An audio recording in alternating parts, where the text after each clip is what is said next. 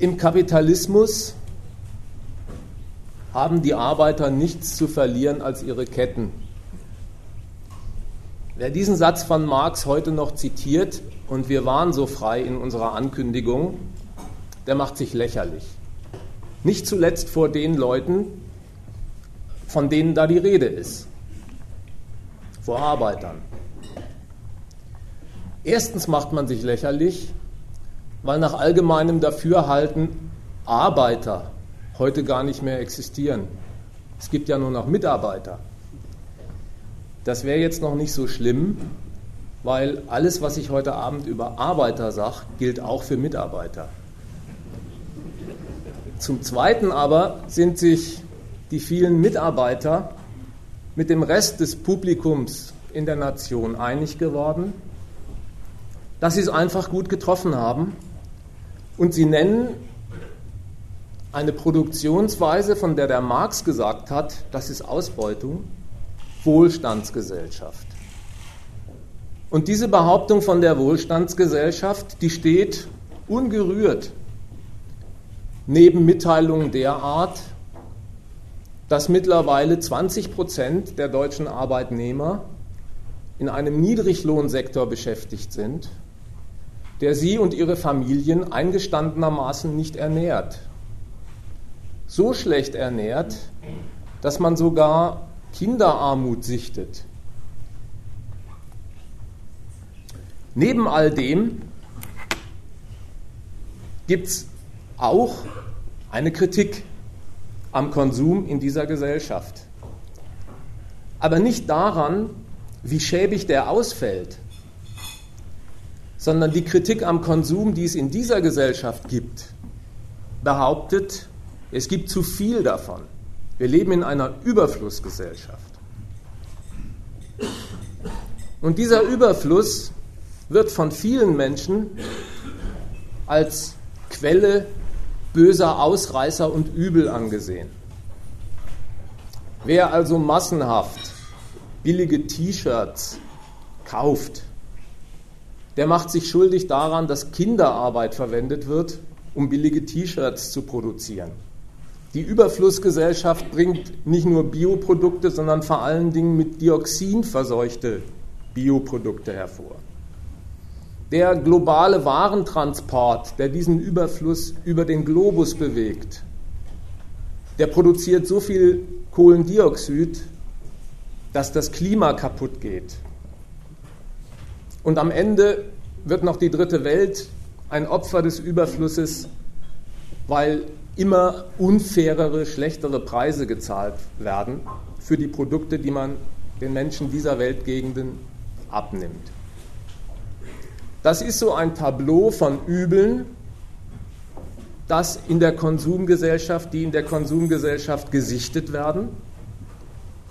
Und die Menschen, die diese Sicht teilen, haben eine Lösung anzubieten, die sie auch diskutieren in Foren, in Zeitungen. Sie sind der Auffassung, Dagegen ließe sich einiges machen, wenn die Konsumenten sich auf ihre Konsumentenmacht besinnen.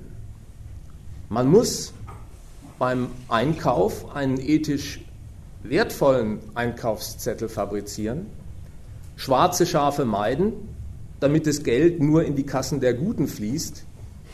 Und so könnte man diese Fehltritte korrigieren. Es ist merkwürdig, dass alle Übel, die in der Produktion zustande gebracht werden, nach dieser Sicht der Dinge durch eine veränderte Konsumtion geheilt werden. Insgesamt also erhält man ungefähr folgenden Aufriss von der Welt, in der wir leben. Das ist eine Konsumgesellschaft, die für die Menschen zuträglich ist und Wohlstand serviert. Und die bösen Ausreißer, die der Überfluss hervorbringt, die sind beherrschbar, wenn sich der Konsument anständig benimmt. So, dieses Bild will ich heute Abend mal angreifen. Also eine politische Ökonomie betreiben, die nicht über Lohn, Preis und Profit redet, sondern über den Konsum und auch über die Artikel des Konsums. An denen lässt sich nämlich einiges zeigen. Fangen wir also mal an mit dem ersten Etikett wir leben in einer Wohlstandsgesellschaft. Der Begriff will die Vorstellung nahelegen, es geht in der Produktion um die Herstellung nützlicher Güter, eben Güter, die nicht bloß den Bedarf, das Notwendige decken, sondern für Wohlstand taugen und das für alle Gesellschaftsmitglieder. Das ergibt zusammengefasst diesen Begriff Wohlstandsgesellschaft. Und zum Zweiten ist den Leuten, die so denken, natürlich nicht verborgen, dass zuallererst, bevor es ans Konsumieren geht, eine ganz andere Tätigkeit steht. Nicht das praktische Fabrizieren der Sachen, sondern das Geldverdienen. Man muss Geld verdienen, um über Mittel zu verfügen, Güter des Bedarfs und womöglich des Wohlstands zu erwerben. Ist das so? Leben wir in einer Konsumgesellschaft, wo alles zu diesem Zweck hergestellt wird, dass es den Verbraucher und seinen Bedarf erfreut? Und der Gelderwerb ist die Bedingung, der Erwerb der Mittel, mit dem man den Zugang zu diesen Dingen sich eröffnet. Wenn es so wäre, ein erster Zweifel, müsste man dann um jeden Euro-Lohn kämpfen? Wenn es wahr wäre, alles wird für den Konsum und den Wohlstand der Menschen hergerichtet und produziert. Warum haben dann viele Leute gar kein Einkommen? Das wirft zunächst einmal ein schlechtes Licht auf das, was man die Bedingungen nennt, die erfüllt sein muss, damit man die Dinge des Genusses erwirbt. Nämlich die Bedingung, Geld muss erzielt werden in der Konkurrenz, im täglichen Berufsleben. Wie kommt man an Geld in dieser Gesellschaft? Jeder weiß es. Wer keines hat, muss einen Unternehmer finden, den er reicher macht. Nur wenn er so einen findet, dann hat er Zugang zum Gelderwerb und kann sich das Seinige kaufen. Ob, ob er das schafft, ob er einen Unternehmer findet, der sich etwas verspricht von der Anwendung einer Arbeitskraft, das ist eine offene Frage in dieser Gesellschaft. Zwar ist jeder darauf angewiesen, aber keinem ist der Job garantiert. Es gibt Millionen Leute, die lohnen sich für die Unternehmen nicht, die werden nicht eingestellt. Und was das wie viel betrifft, wie viel man verdient, wenn man denn etwas verdient, ist die einfache Grundregel, dass für den Gewinn, der in den Unternehmen produziert wird, der Lohn knapp zu haltende Kost ist, weil er den Gewinn schmälert. Dienst am Wachstum, Dienst an fremdem Eigentum, das ist das, was der Marx im Auge hatte, wenn er gesagt hat, in dieser Welt der Produktion von Geld geht es um Ausbeutung. Und was für die rausspringt, die einen Arbeitgeber finden, den sie bereichern, das ist bestenfalls Reproduktion. Das war ein lateinisches Wort, mit dem der Mann sagen wollte, Arbeit macht nicht reich. Bestenfalls taugt sie dazu, dem Menschen die Notwendigkeiten der Lebensführung einzutragen, die ihn instand setzen, am Ende der Woche, am Ende des Monats aufs Neu in die Fabrik zu gehen, um denselben Aufwand zu treiben, um die Lohnsumme neuerlich zu verdienen, die er braucht, um sich zu erhalten. Leute, die Marx nicht gelesen haben, die, die ihn in der Frage wahrscheinlich für verrückt halten, die teilen dieses Argument, ohne dass sie das lateinische Wort bemühen. Man ist sich nämlich bei uns sicher, das, was ein Mensch verdient, der für Lohn arbeitet, das lässt sich zusammenfassen als Lebenshaltungskosten. Lebenshaltungskosten. Nicht Reichtum. Das, was man braucht, um das Leben im Dienst an, fremder, an, fremder, äh, an fremdem Fabrikeigentum zu absolvieren.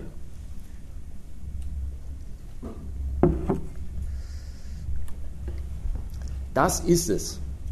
Lebenshaltungskosten. Sodass man einmal sagen könnte, als Arbeiter kann man vielleicht leben im Kapitalismus, wenn alles gut geht. Aber so möchte eigentlich niemand leben. Und auch dafür könnt ihr vielleicht aus dem Umkreis eurer eigenen Bekanntschaften oder Verwandtschaften Zeugnisse aufführen. Eltern beherrschen bis heute den Seufzer, meine Kinder sollen es einmal besser haben. Das ist die zusammengefasste negative Bilanz ihres Lebens. Ihre Bemühungen haben zu einem anständigen, schönen Leben nicht geführt. Deswegen wünscht man sowas seinen Nachkommen. Dass sowas der Lebensalltag eines normalen Arbeiters ist, das sieht man nicht nur den Geldgrößen und Geldrechnungen an, sondern das sieht man auch den Utensilien an, die sich in einem Arbeiterhaushalt als Konsumptionsartikel einfinden und die als Wohlstand gefeiert werden. Ein paar Hinweise dazu.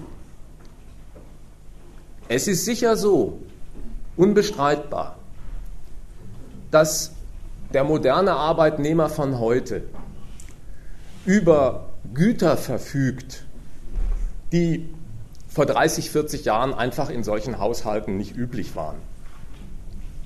Heute hat fast jeder ein Automobil, einen Kühlschrank und ähnliche Geräte und natürlich einen Fernseher, Marke Flachbildschirm. Das sind Utensilien, die gibt es unbestreitbar auch in proletarischen Haushalten. Was zunächst den fahrbaren Untersatz angeht und das Auto, es wäre ja auch verwunderlich, wenn man Arbeitskräfte beansprucht, die in einem Umkreis von 100, 150 Kilometern zum Wohnort einen Arbeitsplatz annehmen müssen, wenn man ausgerechnet denen den fahrbaren Untersatz verweigern würde. Mobilität heißt es heute in den Kleinanzeigen. Das ist sowas wie eine Qualifikation, die jeder mitbringen muss. Und das Instrument dazu ist das Auto. Was so ein profanes Gerät angeht wie den Kühlschrank, ja, auch darüber kann man mal ein Wort verlieren. Warum gibt es das und welche Funktion erfüllt das? Wenn ein moderner Arbeitnehmer acht bis zehn Stunden an seinem Arbeitsplatz beansprucht wird, dazu noch die Hin- und die Rückfahrt zum Arbeitsplatz, die nicht selten ein, zwei Stunden oder mehr ausmachen, dann ist das Zeitfenster, das verbleibt, wenn die Notwendigkeiten der Arbeit erledigt sind, das Zeitfenster, das verbleibt, um die Reproduktion zu erledigen, die Wiederherstellung der Schaffenskraft eines Menschen, die Ernährungsfrage zu regeln, ein denkbar kleines. Der Kühlschrank ist ein Instrument, das den Leuten erspart, täglich aufs Neue ihre Utensilien für ihre Ernährung zusammenzukaufen, weil man die Milch und den Hering kühlt. Das ist ein Gerät, das ein ganzes Proletariat instand setzt, in der knappen verbleibenden freien Zeit nach den Arbeitsnotwendigkeiten, zunächst einmal Notwendigkeiten der Reproduktion, wie die Ernährung, zu erledigen. Dann gibt es noch, wenn die Notwendigkeiten der Wiederherstellung des Menschen erledigt sind, Körperpflege, Essen. Ein verbleibendes Restquantum der freien Zeit für die Entspannung und Erholung. Der Mensch muss ja fit sein für den nächsten Tag und sich entspannen.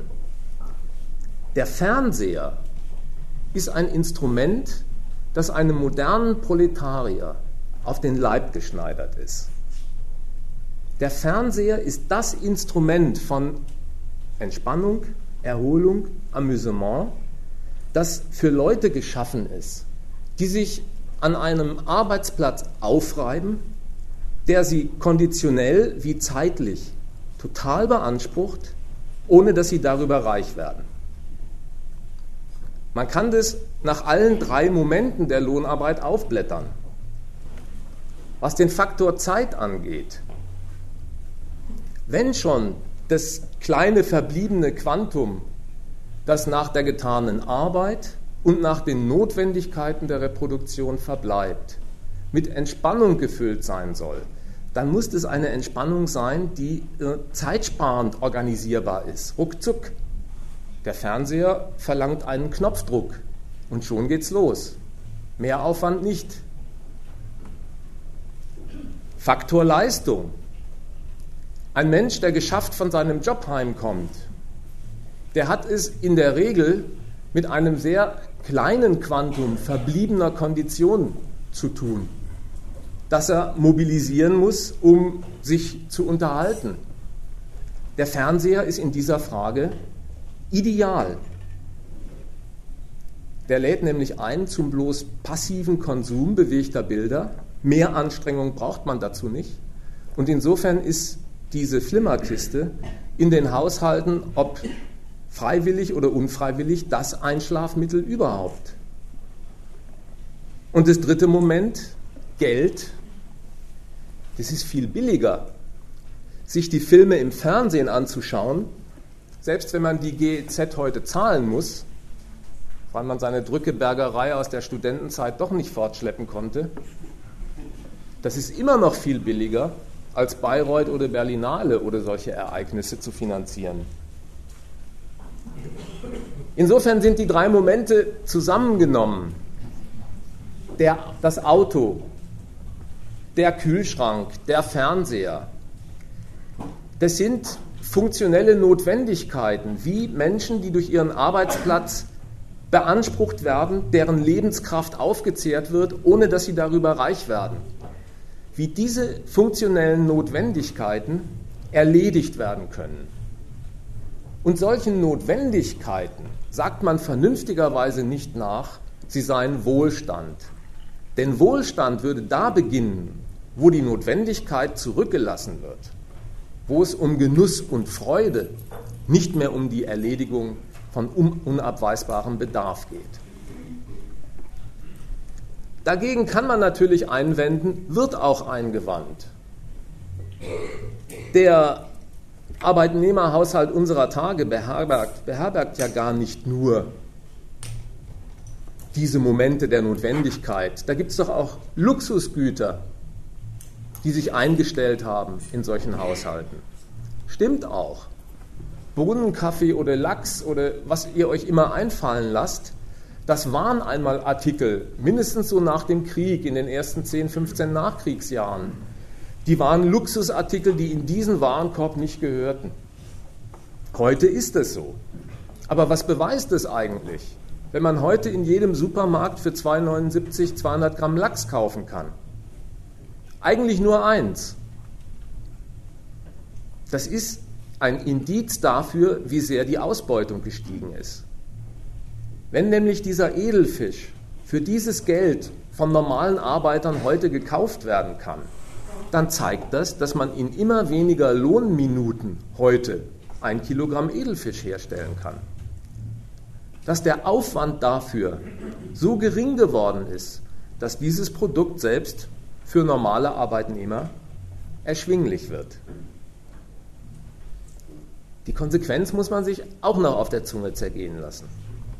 Wenn das nämlich so ist, dann ist doch insgesamt die Herstellung der Lebensmittel so vorangekommen, so produktiv gemacht worden, dass in immer weniger Zeit nicht nur das Notwendige, sondern auch noch die Genussartikel herstellbar sind. In immer kürzerer Zeit, zeigt uns dieses Beispiel, gehen die Lebensmittel herzustellen. Aber der Mann, der arbeiten geht, der hat gar nicht mehr freie Zeit gewonnen. Die Leute gehen heute immer noch 40 Stunden oder mehr arbeiten. Es ist gar nicht so, dass die gestiegene Produktivität bei der Herstellung des Lebensnotwendigen dem Menschen zugutekommt als ein gewonnenes Mehr an freier Zeit bei gleichzeitig gestiegener, besserer Versorgung. Und das ist konsequent, weil dieser Vorteil, den eine gestiegene Produktivität in einer vernünftigen Gesellschaft hätte für den Arbeiter, im Kapitalismus nicht dem Arbeiter, sondern dem Unternehmer zukommt und nutzbar gemacht wird. Die schaffen es, mit der Steigerung der Produktivität in kürzerer Zeit aus weniger Arbeit mehr gewinnbringendes Produkt zu schlagen. Und die nicht mehr gebrauchte Arbeit, die läuft dann als Arbeitslosigkeit, als gestrichene Lohnkost auf den Straßen rum. Das wären ein paar Überlegungen zum Irrtum der Kategorie Wohlstandsgesellschaft. Aber es ist ja in dieser Gesellschaft nicht dabei geblieben, dass man ihr Wohlstand als Wirkung der Produktion bescheinigt, sondern mit einem zweiten Sprachdenkmal, nennen wir das mal so, wird noch was viel weitergehendes behauptet. Man ist in dieser Gesellschaft damit vertraut gemacht worden, dass der Kunde König ist. Sowas wird behauptet. Jetzt kann man mal die äh, metaphorische Seite vergessen, aber immerhin will die Behauptung sagen, da liegt ja sowas wie eine Steigerung von Wohlstandsgesellschaft vor.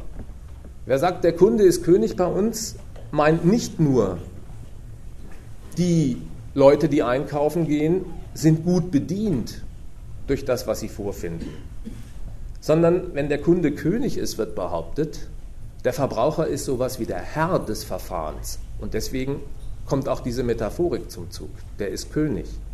Der Kunde ist Herr des Verfahrens. Und diese Vorstellung, die hat ihren Anhaltspunkt darin, wird damit bebildert, dass gesagt wird, mit dem Einkaufsakt, wo ein Kunde Geld gegen Ware über den Tresen reicht, findet im Prinzip täglich auf allen Märkten eine große Abstimmung statt, wo die Kunden mit den Geldscheinen, den sie für Waren herausrücken oder die sie nicht herausrücken, über das Was, was wird produziert, über das Wie und über das Wie viel der Produktion entscheiden. Insofern sind sie Herr des Verfahrens. Diese Vorstellung ist in Umlauf, obwohl man zunächst einmal dem entgegenhalten könnte, bevor der Konsument den Herrn spielen kann, muss er zuvor mal in der Rolle des Knechts gewesen sein. Er muss jemanden gefunden haben aus der Welt der Unternehmer, den er mit seiner Arbeitskraft bereichert, damit er ein Einkommen erzielt. Wenn das aber gelaufen ist, dann verfügt er über Geld aber eben auch nur dann. Insofern ist das Abstimmungsverfahren, das da den Konsumenten nachgesagt wird, eine heikle Angelegenheit. Denn wer an dieser Abstimmung teilnimmt, das ist gar nicht durch das Subjekt und sein Bedürfnis entschieden, sondern das ist eindeutig und einzig und allein durch die zusätzliche Bedingung entschieden, dass er mit Kaufkraft ausgerüstet sein muss. Nicht der Bedarf zählt kaufkräftiger Bedarf. Und das führt dazu, dass in dieser Gesellschaft wirklich wichtige Bedürfnisse nichts zählen. Das Bedürfnis nach Wohnraum beispielsweise wäre so eines. Es gibt aber viele Menschen, die die Mieten nicht zahlen können, deswegen von durchaus vorhandenem Wohnraum ausgeschlossen bleiben. Es gibt Obdachlose neben Leerstand von Wohnungen.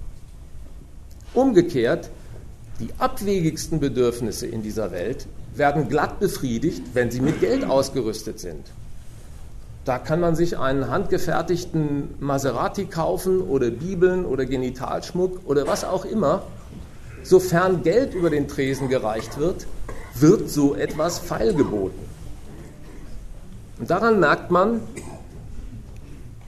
das Bedürfnis, von dem hier die Rede ist beim Königkunden, das ist immer das subjektive Motiv, das den Menschen zum Einkauf treibt. Aber zählen tut das subjektive Bedürfnis nicht als solches, als Ziel, sondern nur als Mittel des Gewinns, als Kaufkraft, weil die Produzenten nicht den Nutzen, sondern das am Kunden Ausnutzbare im Blick haben. In dieser Eigenschaft, als Geldrepräsentant, da wird dann wirklich, kann man sagen, der Kunde ernst genommen. Und ein Beleg dafür ist die allgegenwärtige Werbung. Da wird der Kunde umgarnt von verschiedensten Unternehmen, die alle wollen, dass man ihren Kaugummi oder ihr Auto oder ihr Waschmittel kauft. Werbung. Werbung gilt als ein herausragendes Beweisstück für geradezu überbordenden Wohlstand in dieser Gesellschaft, weil der Kunde von allen Seiten angesprochen wird als derjenige, der sich gnädig erweisen soll und kaufen soll. Wenn man mal diese Emphase weglässt und für sich und nüchtern darauf schaut, was Werbung ist, ergibt sich eigentlich ein ganz anderer Befund. Man weiß von Firmen, dass sie immer klagen darüber, dass die Produktion so teuer ist, dass die Löhne so teuer sind, dass die Anschaffung neuer Maschinen so teuer ist. Warum zahlen Firmen, die schon über die Teuerkeit ihrer Produktion Klage führen, auch noch so viel Geld für Werbung? Warum tun die das? Weil die Kundschaft mit ihrer Zahlungsfähigkeit, der sie ihre Waren verkaufen wollen, einfach ein viel zu kleiner Geldbatzen ist, als dass er alle Umsätze und alle Ansprüche der Warenproduzenten befriedigen kann. Das ist auch ein Ausweis davon, in was für einer verkehrten Welt man lebt. Das heißt nämlich, dass alles Produzierte für den Bedarf. Den Bedarf, insofern er von den Produzenten mit Geld ausgestattet worden ist, als völlig unzureichende Größe einstuft. Da gibt es viel mehr Reichtum in Warenform, als der Bedarf, der darauf aus ist, ihn zu erwerben, sich mit dem Geld kaufen könnte, das er bezogen hat. Nur deswegen gibt es den Kampf um die Zahlungskraft. Wer leitet dieses Geld des Kunden in seine Kasse? Und damit die Firmen das für sich entscheiden, belassen sie es nicht bei Werbung, sondern die versuchen, richtig gehend neue Bedürfnisse zu kreieren, indem sie neue Waren erfinden, um Bedürfnisse wachzurufen, die es gestern nicht gab, um die Kauflust anzustacheln. Die Handyunternehmen basteln bis heute an der Frage, was eigentlich für diese Mobiltelefone und ihre neuen Generationen der Killer-Content sein könnte. Das nennen die so. Die haben sich erst verglichen mit dem alten Schnurtelefon, mit dem wir so groß geworden sind. Und da war das schnurlose Telefon, mit dem man an jeder Tankstelle oder auf jedem Bahnhof oder in jedem Lokal anderen dazwischen quatschen kann. Die Errungenschaft schlechthin. Jetzt laufen sie alle mit diesen Handys herum. Aber die haben ja mit ihren UMTS-Lizenzen und ihren Innovationen sehr viele Milliarden investiert und suchen jetzt nach einem vergleichsweisen Sprung, wie vom Kabeltelefon zum Handy, der einen solchen Inhalt bietet, dass jeder, der so ein Ding in der Hand hat, sagt, wow, brauche ich auch. Sie wollen also Bedürfnisse kreieren, um ihren Kram zu verkaufen. Dazu könnte man noch sagen, überhaupt ein Bedürfnis zu kreieren durch ein neues Angebot ist nichts Schlimmes, nichts Verwerfliches. Einer kommt mal auf die Idee, er erfindet das Rad. Prompt sagen alle, sie möchten Fahrrad fahren. Wäre ja nicht schlimm, wenn einer die Idee zuerst hat und ein Bedürfnis weckt, das es vorher nicht gab. Dieser Produktion wäre vorzuwerfen, zu welchem Zweck sie solche Erfindungen macht nämlich nicht um das geweckte Bedürfnis zu stillen, sondern um das geweckte Bedürfnis für den Umsatz und Gewinn auszunutzen.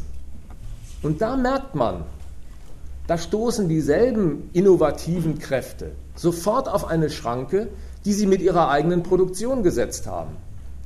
Die haben zwar jetzt neue Gerätschaften und Waren erfunden, aber sie stoßen auf eine so fadenscheinige Kaufkraft beim Konsumenten, dass er das Neue gar nicht kaufen kann. Das führt zu völlig neuen Fragen in der Welt der Produktion. Zum Beispiel in der Kunst des Automobilbaus wird in einem großen indischen Konzern, der heißt Tata, seit einigen Jahren die Frage gewälzt, wie viel Automobil kann man für 1200 Euro bauen? Man merkt schon eine merkwürdige Umkehrung der Fragestellung. Ja? Wie viel Automobil kann man für 1200 Euro bauen? Die bauen eins und VW war inspiriert von dieser Idee und fragt sich, wie viel Polo kann man für 3000 Euro bauen? Warum muss es neben den soliden, mit allen Insignien moderner Technik ausgerüsteten, komfortablen Limousinen von BMW oder Daimler-Benz oder Audi. Warum muss es neben diesen komfortablen Limousinen auch noch die Billigkutschen von Tata geben? Die Minderung des Gebrauchswerts ist hier das Mittel, Armut für die Realisierung des Kapitals zu erschließen. Da wird auf alle Errungenschaften, die es bereits gibt im Automobilbau, quantitativ oder qualitativ Verzicht getan, damit auch noch solche Leute ein Auto erwerben, für den Umsatz von Autos erschlossen werden, die im normalen Segment des Autobaus nie zum Zuge kämen. Also die Leute, die von Minijobs leben oder bei Schlecker arbeiten und ähnliche Gehälter zusammenschrauben zu einem Gesamteinkommen, weil sie hinterher noch Frikadellen bei McDonald's braten. Sowas gibt's. Von diesem Bedürfnis, das da bedient wird, da muss man sagen, das ist überhaupt kein waldursprüngliches, urwüchsiges Bedürfnis, das man vorgefunden hat, das der Mensch an sich hatte sondern das ist ein Bedürfnis, das ist ganz durch die kapitalistische Benutzung der Menschen geformt. Einzig und allein durch die erzwungene Geldarmut wird es für manche Menschen ein Angebot, dass man für 1200 Euro einen fahrbaren Untersatz erwerben kann, dem eigentlich alles Maßgebliche fehlt, was man zu einem Automobil rechnet. Das ist die Wahrheit. Aber die ideologische Darstellung dieses Sachverhalts, stellt es völlig auf den Kopf. Die Leute, die das zitieren und sagen, hier gibt es auch noch ein Auto für 1200 oder 3000 Euro, sagen, also im Kapitalismus für jeden etwas dabei. Für die, die die großen Kutschen fahren wollen, gibt es den Daimler und für die, die es eine Nummer kleiner haben wollen, gibt es den Tata.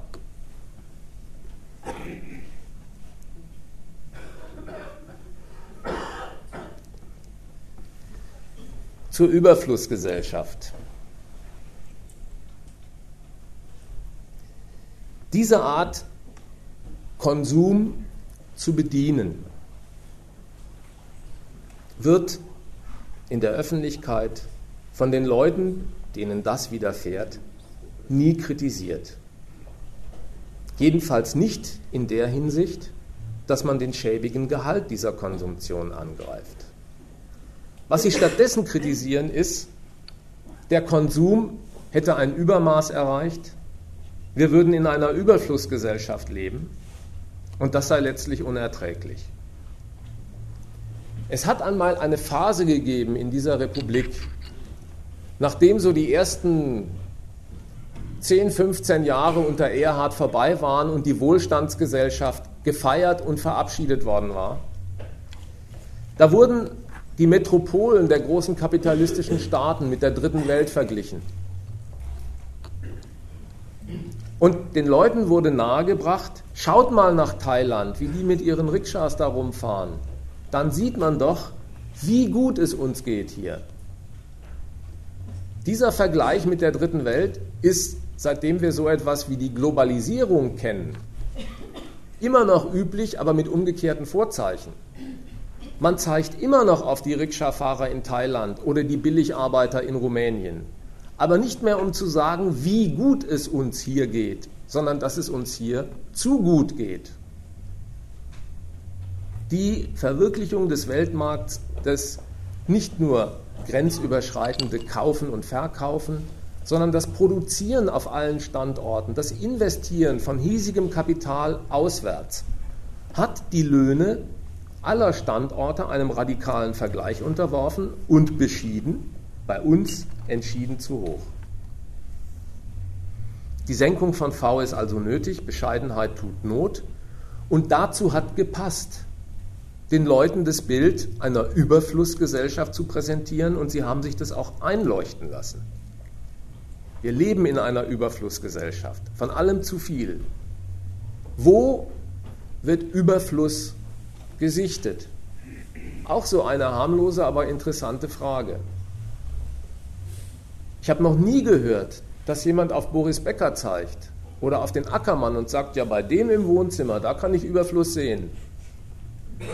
Der Überfluss wird ausgerechnet in den am Eingang besprochenen proletarischen Haushalten gesichtet und die Leute willigen auch ein, ihren Kram als Überfluss zu titulieren.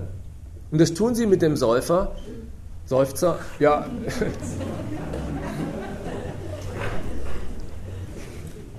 Stimmt eigentlich. Stimmt eigentlich. Vieles braucht man nicht. Brauchen wirklich alle ein eigenes Auto? Braucht man wirklich die Urlaubsreise? Dieser Maßstab, der ist ein vernichtendes Urteil über diese Gesellschaft. Mitten in einer Welt, in der es von allen wahren Kategorien überreichlich gibt, von vielem viel mehr, als sich auf den Märkten verkaufen lässt.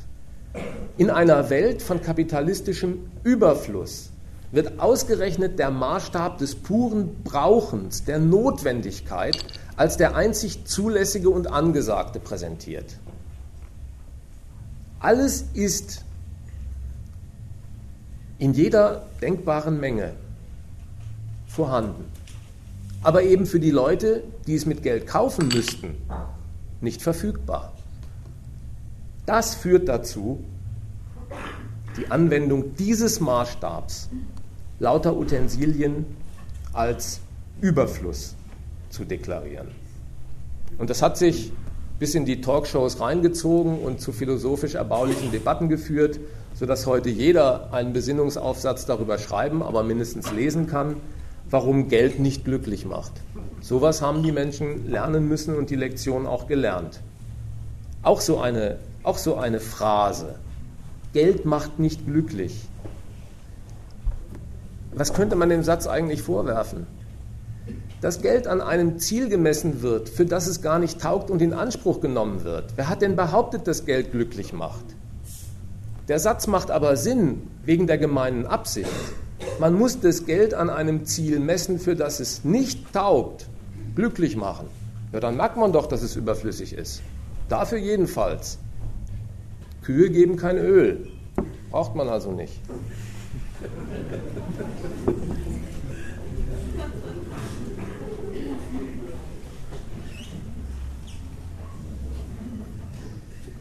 Diese Überflussgesellschaft, komme ich zum nächsten Punkt, ist nicht einfach als schlicht überflüssig, als Abbauprodukt aufgefasst worden, das man fortschafft, sondern von der ist ja auch noch behauptet worden, die ist eigentlich der Sündenfall, der zu den bösen Auswüchsen führt. Dass wir in den T-Shirts bei Aldi, die man für einen Euro kauft, Kinderarbeit aus Thailand finden.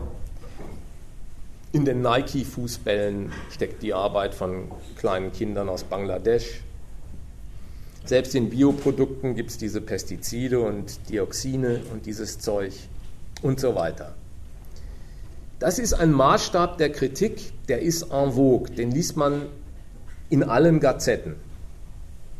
Zunächst einmal wäre beachtlich, was diese Art von Kritik ausdrücklich für nicht kritikwürdig befindet. Die ganz normale Senkung eines Lohns auf Niedriglohn, die ganz normale Steigerung der Leistung in den Fabriken, die die Leute um ihre Lebenskraft bringt, die ganz normale Rationalisierung, die Leute arbeitslos macht, liegt ausdrücklich jenseits dieser Kritik. Die tägliche Ausbeutung, die in diesen Formen stattfindet, heißt nicht so, sondern ist unter dem Namen Arbeitsplatz eine heiß begehrte Ware. Aber die Kinderarbeit, die Pestizide und diese sogenannten Ausreißer, die stehen am Pranger. Die stehen am Pranger Aber nicht, weil sich dort Ausbeutung eingestellt hat, sondern weil da moralische und rechtliche Grenzen verletzt werden, innerhalb derer Ausbeutung gar nicht so heißt. Es fragt sich jetzt also, wie kann es eigentlich in einer Welt, die man als Wohlstandsgesellschaft gefeiert hat, die dem Menschen zugetan ist, die sich um ihn und sein Bedürfnis rankt und dreht, wie kann es in so einer Gesellschaft so etwas Böses geben wie diese Ausreißer? Die Erklärung, die sich Leute dafür einleuchten lassen, heißt, es gibt einfach unter den vielen Produzenten schwarze Schafe, die mit ihren fiesen Berechnungen und Produkten deswegen und nur deswegen zum Zug kommen am Markt, weil es eine Horde gieriger Konsumenten gibt, die auf dem Standpunkt stehen, sie wollen immer mehr, immer billiger konsumieren. Das ist die Auffassung, die es in dieser Frage gibt. Immer mehr, immer billiger, schneller, weiter. Mit solchen Attributen wird einem Übermaß an Produktion und Versorgung etwas zur Last gelegt, was in Wirklichkeit nicht aus einem Übermaß, sondern aus dem Prinzip von Produktion folgt. Man muss nur mal nüchtern die Frage beantworten, wie kommt Nike auf die Idee, seinen Weltmeisterschaftsfußball in Bangladesch von Straßenkindern für 30 Cent das Stück nähen zu lassen? Warum? Die Antwort ist so schlicht, weil sich das lohnt. Die verscheuern diesen Ball für 60, 70 Euro. Er kostet aber, das Leder ist wahrscheinlich noch das teuerste, so gut wie nichts an Arbeitsaufwand, weil sich das lohnt.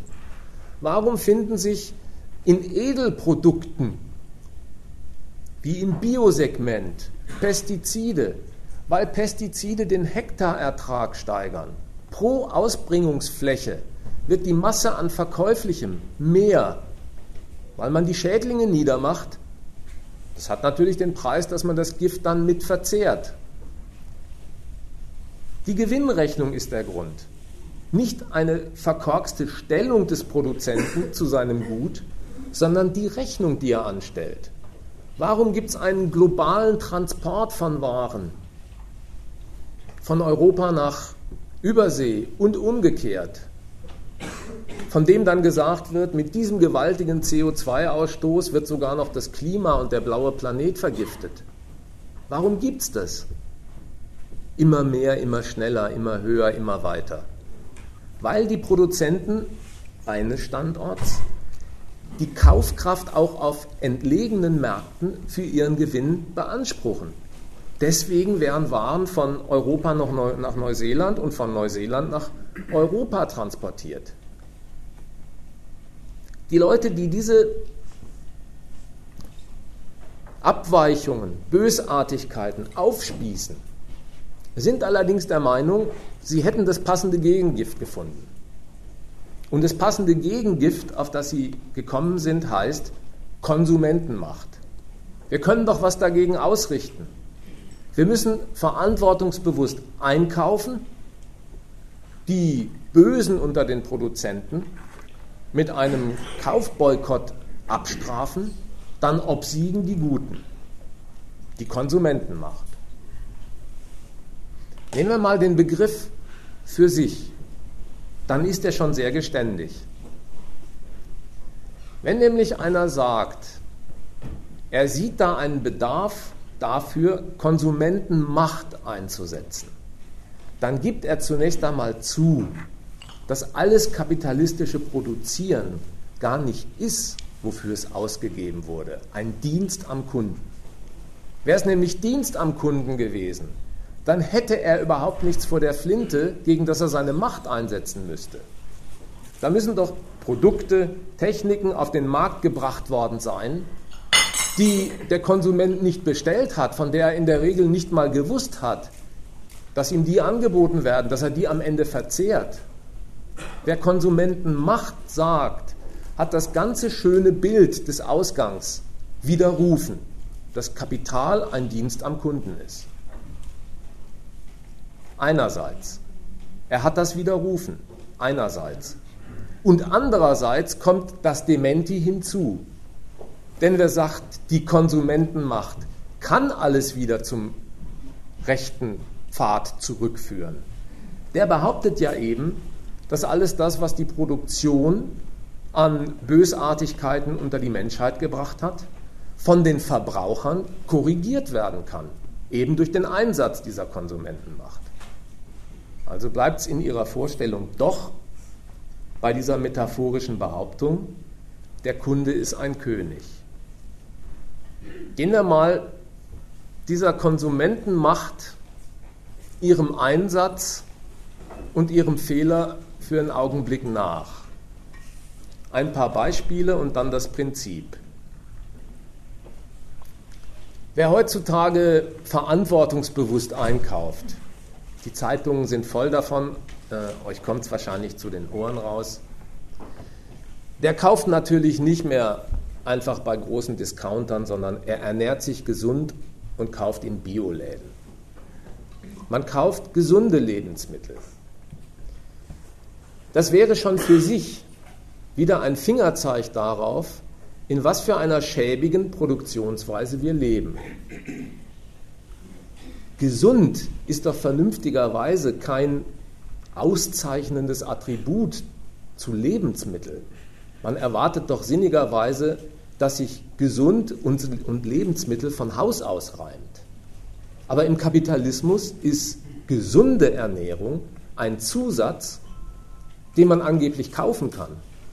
Und zwar in den besagten Bioläden. Wenn das jetzt so gesund ist, die gesunde Ernährung, warum kaufen Sie nicht alle in den Bioläden? Ja, man muss einfach den Mumm zur Ehrlichkeit haben, weil das so teuer ist. Weil dieselben Leute, die so angesprochen werden, ausgerechnet deswegen einen schmalen Geldbeutel haben weil der bestückt wird von der Industrie, die den Lebensmittelmarkt mit Gammelware überschüttet.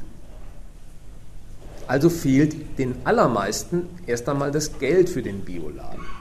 Dennoch, dieser Wert gesunde Ernährung ist natürlich auch bei den großen Massen angekommen. Der ist nicht stehen geblieben bei den Studienratsgattinnen, die in den Vorstadtvierteln im Bioladen einkaufen. Mittlerweile gibt es alles als Bioregal bei den großen Discountern. Bei Realkauf und Rewe und wie sie alle heißen, gibt es große Bioregale. Wie kann man aus Biokost einen Gewinn schlagen, wenn doch die Kaufkraft, die sich darauf richtet, der Geldbeutel des normalen Lohnempfängers so schmalbrüstig ist? Die Antwort darauf ist bei den Produzenten denkbar einfach wie immer. Dann muss man nur die Kosten der Bioproduktion entsprechend senken. Wie machen die das? Die kaufen für ihre Bio-Geflügelfarmen mitunter das Futter in der Ukraine, dann erfährt man, dass man Dioxine im Bio-Ei hat. Die produzieren ihr Biogemüse gar nicht mehr auf heimischen Flächen, sondern das tun sie in Marokko. Und dort werden Billigarbeiter für wenige Cent über Bioplantagen gescheucht, die so viel Wasser verbrauchen, dass man erfährt, dass in Nordafrika Gegenden existieren, in denen die Menschen keinen Zugang mehr haben zu Trinkwasser. Das sind die Folgen, die bekannt sind als Konsequenzen eines Versuchs, verantwortungsbewusst Biokost, gesunde Ernährung zu sich zu nehmen.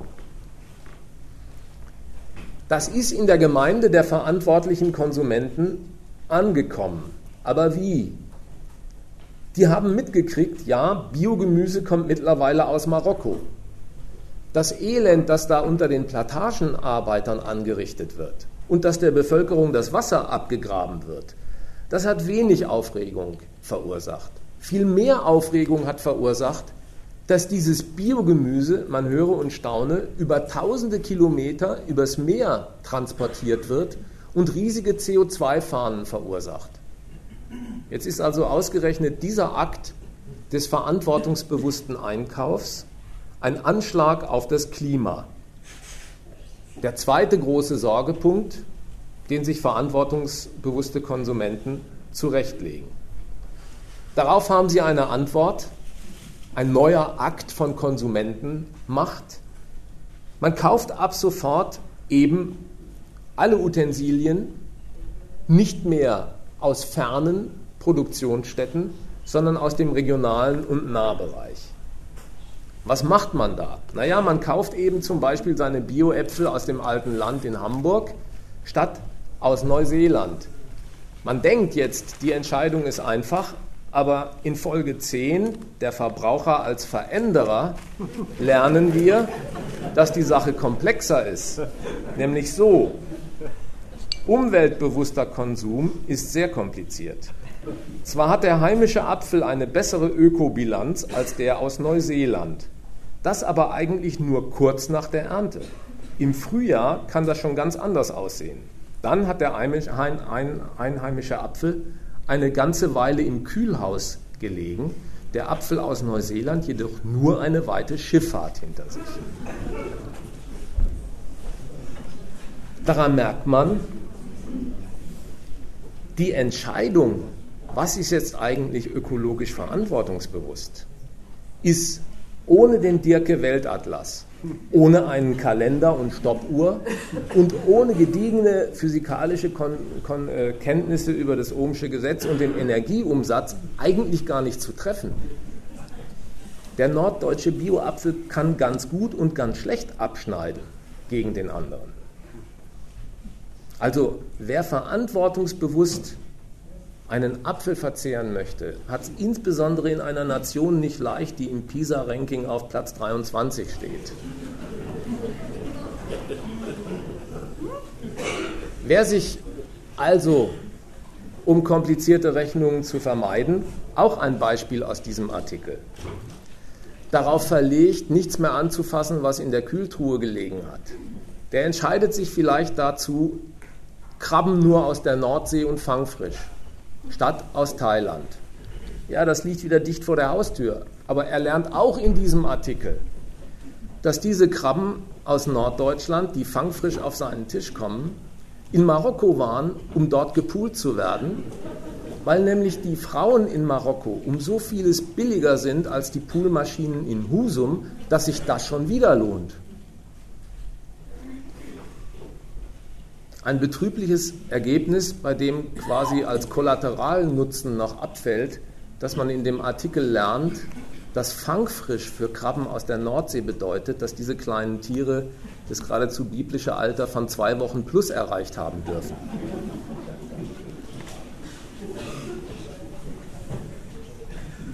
Also das mit dem nah statt fern einzukaufen ist zwar sehr verantwortungsvoll, aber kaum je zu realisieren, weil es eben nicht leicht ist, eine Geschäftsrechnung zu durchkreuzen, die man nicht angreifen will. Letztes Beispiel. Ich bin gestern am Bremer Weltladen vorbeigekommen im Ostertor. Den gibt es also immer noch. Fairtrade. Also, das spricht für die Spendenbereitschaft der Bremer. Die Menschen, die in solchen Läden einkaufen, die wollen auch verantwortungsbewusst handeln als Konsument, Konsumentenmacht einsetzen. Und sie haben daran Anstoß genommen, dass der Reichtum der Kaffeeröstereien hier in Bremen deutlich sichtbar existiert neben der Armut von armen Plantagenbauern in Kolumbien, Brasilien und wo immer der Kaffee herkommt. Das finden sie empörend und ungerecht, ist es ja auch irgendwie. Und die Konsumentenmacht will darauf antworten und sagen, wir kaufen nicht mehr bei Jakobs, sondern nur noch bei Fairtrade. Was tun sie da? Die zahlen einfach ein, zwei Euro mehr für ihr Kilo Kaffee und denken, das ist mal gediegene Konsumentenmacht, weil sie den Konzernen zeigt, wie ein fairer Preis wirklich auszusehen hätte. Die agieren in dem Bewusstsein, dass sie dem Markt ein Vorbild liefern, wie eine faire Preisbildung auszusehen hätte. Der Haken an dieser Absicht ist bloß, der Markt, dem sie dieses Bild vorhalten, passt überhaupt nicht auf das, was das Bild dem Markt da vorhalten möchte. Ein Verkäufer am Markt will keinen fairen, der will einen hohen Preis erzielen. Davon hängt sein Ertrag und Gewinn ab. Und ein Käufer an diesem Markt, der will nicht einen fairen, der will einen niedrigen Preis erzielen. Das ist der Kampf zwischen Anbieter und Nachfrager an einem Markt, der sich um das Geld und die Zahlungskraft für den Gewinn dreht. Es geht nicht um das gerechte Entgelten eines Arbeitsaufwands, sondern darum, aus dem Arbeitsaufwand möglichst viel Gewinn zu schlagen, also hohe Preise zu erzielen.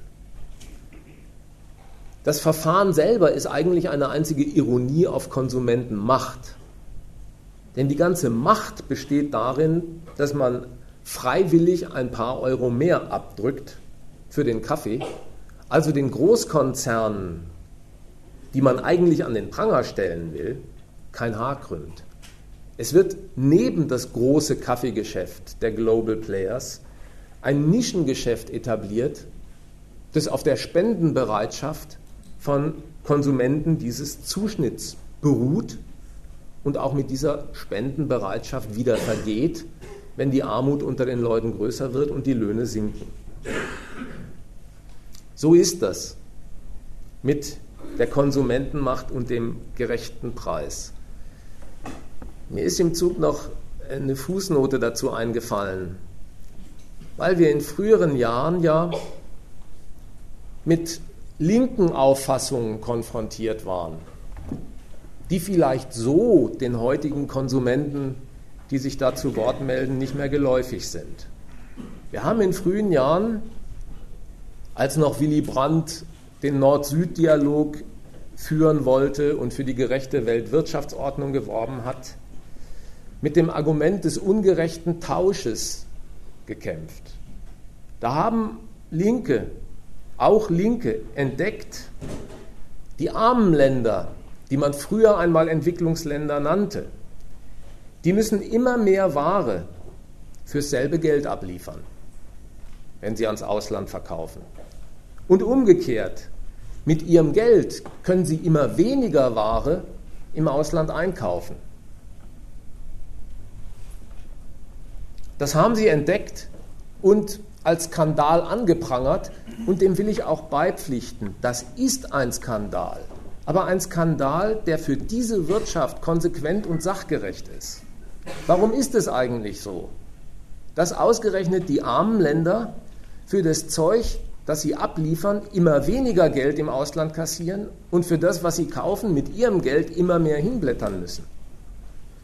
Der Wechselkurs zwischen den Geldern dieser beiden Standorte, Entwicklungsland dort, Metropole hier, der sorgt dafür, dass man für die eigene Ware immer weniger auf dem Weltmarkt erlöst und für die Ware dieser Standorte immer mehr vom eigenen Geld aufbringen muss.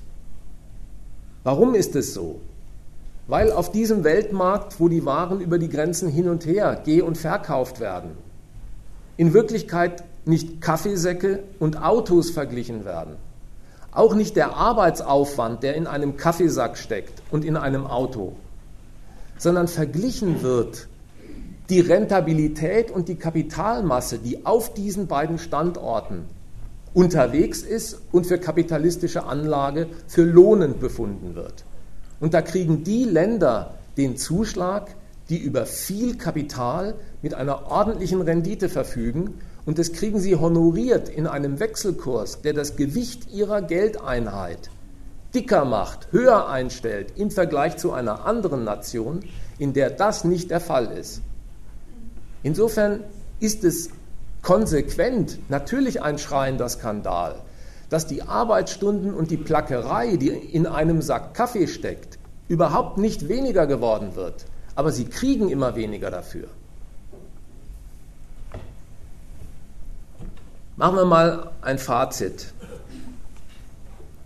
zur Konsumentenmacht, ihrem Prinzip und ihrem Fehler. Zusammengefasst möchte ich den Leuten, die sich auf dieser Schiene bewegen, zu bedenken geben, die Geldrechnung, die all die zitierten Übel hervorbringt, die also die Quelle dieser Übel ist, wird von ihnen zugleich als Heilmittel dagegen angesehen. Sie sind der Auffassung, wenn man seine Kaufkraft als Verbraucher den bösen Produzenten entzieht, dann ist es sowas wie eine erzieherische Maßnahme, ein Korrektiv, sodass die aus eigenem Antrieb ihrer Geldrechnung wegen alles zum Guten wenden, sich bessern. Sie wollen ja Geld einnehmen und verdienen. Das ist die Überlegung. Der Grundsatzwiderspruch ist der genannte. Dieselbe Geldrechnung, die die Quelle der Übel ist, soll ein Heilmittel dagegen sein. Zur Technik, der haftet auch ein Widerspruch an. Der Mensch, der seine Macht als Verbraucher meint einzusetzen, der organisiert einen Entzug von Kaufkraft beim Unternehmen A. Aber der Entzug von Kaufkraft beim Unternehmen A geht überhaupt nicht anders zu organisieren, als gegenüber einem anderen Unternehmen B seinen Zuspruch zu erteilen. Was man der einen Firma vorenthält, der man ihre Orangen nicht mehr abkauft, das gibt man der anderen Firma, bei der man kauft, weil sie vielleicht Bio-Orangen produziert, als Kaufkraft an die Hand. Jetzt möchte ich dazu nicht einmal sagen, der Einsatz der Konsumentenmacht ist wirkungslos. Mag schon sein, dass der Einsatz dieser Macht über so einen Boykott eine Wirkung tut. Mag sein, dass der Umsatz der Firma A fällt und der von B steigt. Das hat eine Wirkung, aber das hat nicht die gewollte Wirkung. Der Mensch, der so seine Kaufkraft umverteilt von A nach B, bleibt eben innerhalb des Spielfeldes der Produktion von Geld, die der Grund des ganzen Übels ist. Das ist und bleibt der Widerspruch, der allerdings von denen, die so verfahren, überhaupt nicht zur Kenntnis genommen wird. Warum nicht?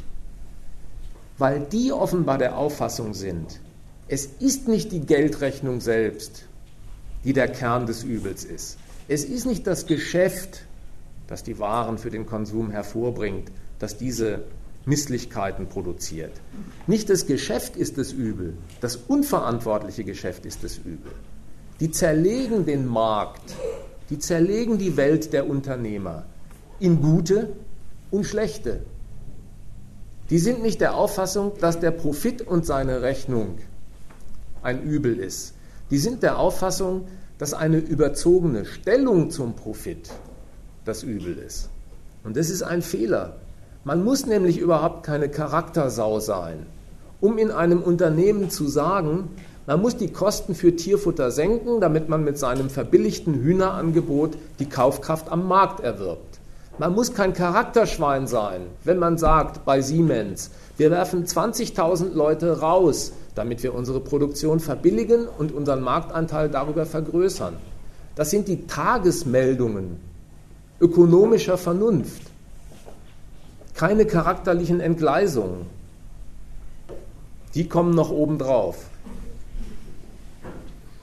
In Wirklichkeit ist es deswegen auch gar nicht so, dass ein Kunde, der dem einen Unternehmen seine Kaufkraft vorenthält und sie einem anderen gibt, damit ein schlechtes Unternehmen gegen ein gutes Unternehmen ausgetauscht hätte das er mit seiner Kaufkraft beglückt. In Wirklichkeit hat er eine Enttäuschung, die er erlitten hat beim Unternehmer A, gegen eine Hoffnung ausgetauscht, dass es bei B nicht so sein würde. Das Einzige, was der Mensch wirklich geändert hat mit seinem Kaufboykott, ist sich.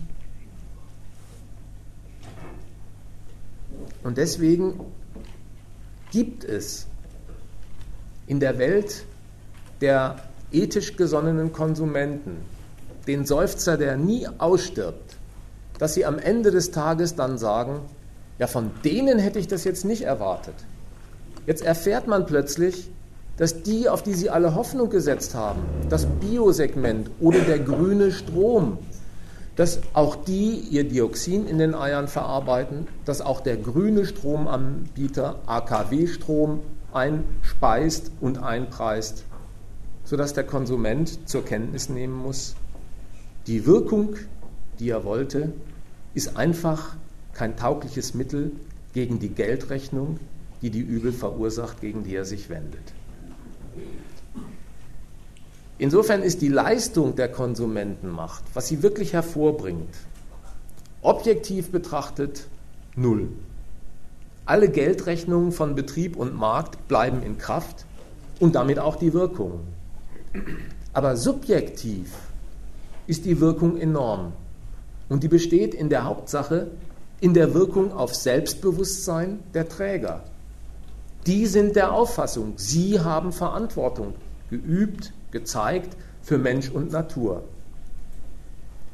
Und diese Gesinnung, die diese Leute von sich pflegen, die birgt einen verhängnisvollen Fehler.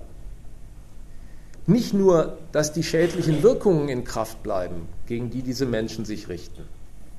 Wer diese Gesinnung an den Tag legt, der kommt auch bei seiner Ursachenforschung endgültig auf die schiefe Bahn. Denn wer denkt, wenn die Konsumentenmacht mit einem ethisch wertvollen Einkaufszettel die Produktion wirklich zum Besseren wenden kann, na dann gehen ja doch alle nach wie vor existierenden Skandale darauf zurück, dass der Konsument immer noch nicht verantwortungsvoll agiert, dass er immer noch neben der Spur liegt, ein Geizkragen ist, der für gute Ware nicht gutes Geld rausrücken will.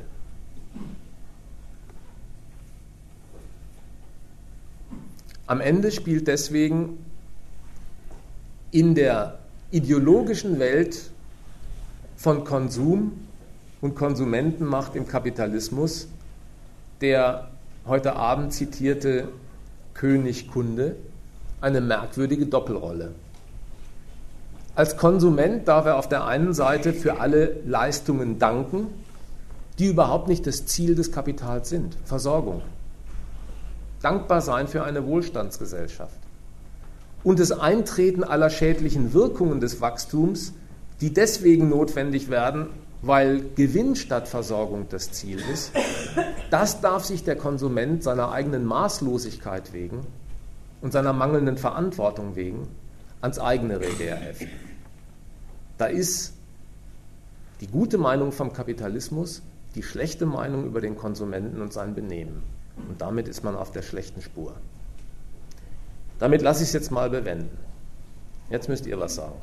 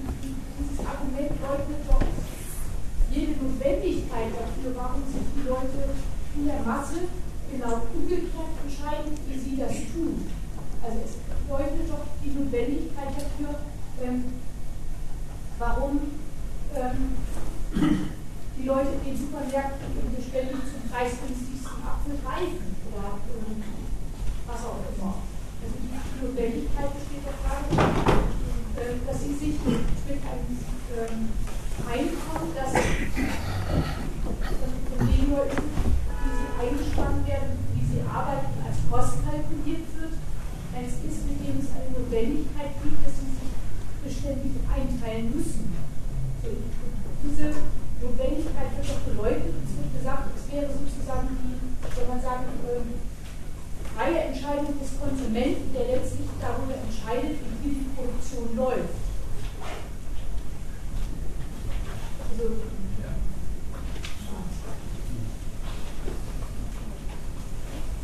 ich glaube, das ist keine gute, keine gute Widerlegung. Also mir leuchtet sie jedenfalls nicht so sehr ein. Weil du hast ja im Grunde, meine ich, im ersten Schritt im Argument, es müssten ganz viele sein und dann wäre es gut, diese Konsumentenmacht. Dem Argument hast du recht gegeben. Das meine ich, die Fehler, die genannt wurden, werden nicht besser, wenn sich denen viele anschließen. Und du kannst Gift draufnehmen, wenn du in die Schiene einsteigst. Dann kriegst du eine endlos Debatte, äh, warum der Zwang, mit wenig Geld zurechtzukommen, warum man den auch anders praktizieren kann. Dann kriegst du Debatten, dass Proleten statt ihren Kindern Milchschnitte mit in die Schule zu geben, lieber ein äh, deftiges Vollkornbrot und das wäre auch noch billiger und so weiter. Also daran merkst du, dass du an dem grundlegenden Standpunkt dann gar nichts angegriffen hast, sondern ein, ein Getümer anfängst über die Frage, äh, gerade auch in Anknüpfung an dieses Argument, das äh, bei Linken sehr beliebt ist, dass man vieles sowieso nicht bräuchte, also über die Frage, ob dieser Lohn wirklich so ein Mittel ist, mit dem eine wahre und umfassende Konsumentenmacht nicht geht. Und daran merkst du, dass du, dass du den Ausgangspunkt des Fehlers nicht erwischt hast. Und wie das geht, ist mal nicht im Vortrag erzählt worden. Aber das finde ich trotzdem nicht richtig. Also nur mal dieses einfache Beispiel. Warum tun denn die Leute das massenhaft nicht, dass sie, was sie empfehlen? Warum kaufen sie denn massenhaft nicht das gesündeste Produkt ist. Vergiftet sich doch keiner freiwillig. Oder warum kaufen Sie denn nicht äh, ähm, das Produkt, von dem von mir aus, ähm, wieder mit dem Apfel komme, ich bleibe mal nur bei dem. Warum machen das denn Leute, dass sie freiwillig Produkte kaufen, von denen sie selber wissen, wenn sie die zu sich nehmen würden, in irgendeiner Form geschadet, dadurch, dass entweder Gift drin ist oder sonst was, Sie wissen auch, dass die Produkte auf eine Art und Weise produziert werden, dass anderen Leuten geschadet werden, dass nämlich irgendwelche Leute in Bangladesch, wie hier schon zitiert, sie für 30 Cent äh, herstellen. So, das, das, das ist den Leuten doch bekannt. Warum machen sie das denn? Wie drehen doch das Argument um? Sie sagen, der Konsument hätte doch die Freiheit, ähm, es alles ganz anders zu machen. Er hätte doch die, die, Freiheit, äh, ja, das teurere Produkte kaufen. Ich meine, Sie, Sie drehen doch das Verhältnis damit auf den Kopf. Der, das tatsächliche Verhältnis besteht doch darin, sage ich, äh, ja, das, das tatsächliche Verhältnis besteht doch darin, dass es einen Unterschied gibt, warum sich die Leute mit einem geringen Einkommen einteilen müssen. Und weil sie das müssen, äh, gibt es eine Notwendigkeit dafür, warum die Masse der Leute genau diese Produkte weiterhin kaufen wird. Und das Argument wird doch genau auf den Kopf gestellt, hingedreht, indem gesagt wird, ähm, der wahre, das wahre Subjekt dieses Produktionsprozesses ist der Konsument, der ähm, so auf die Produzenten einwirken kann, dass sich dann nur die guten Produkte durchsetzen. Das letzte Argument, äh, das du bemühst, stimmt, wenn äh, du darauf hinweist, dass die angebliche Freiheit des Konsumenten, sich so oder anders zu entscheiden beim, Eink beim Einkauf, für die meisten dadurch gebrochen ist, dass der Geldbeutel die Entscheidungsfreiheit gar nicht hergibt. Ja? Das ist ein Argument. Stimmt.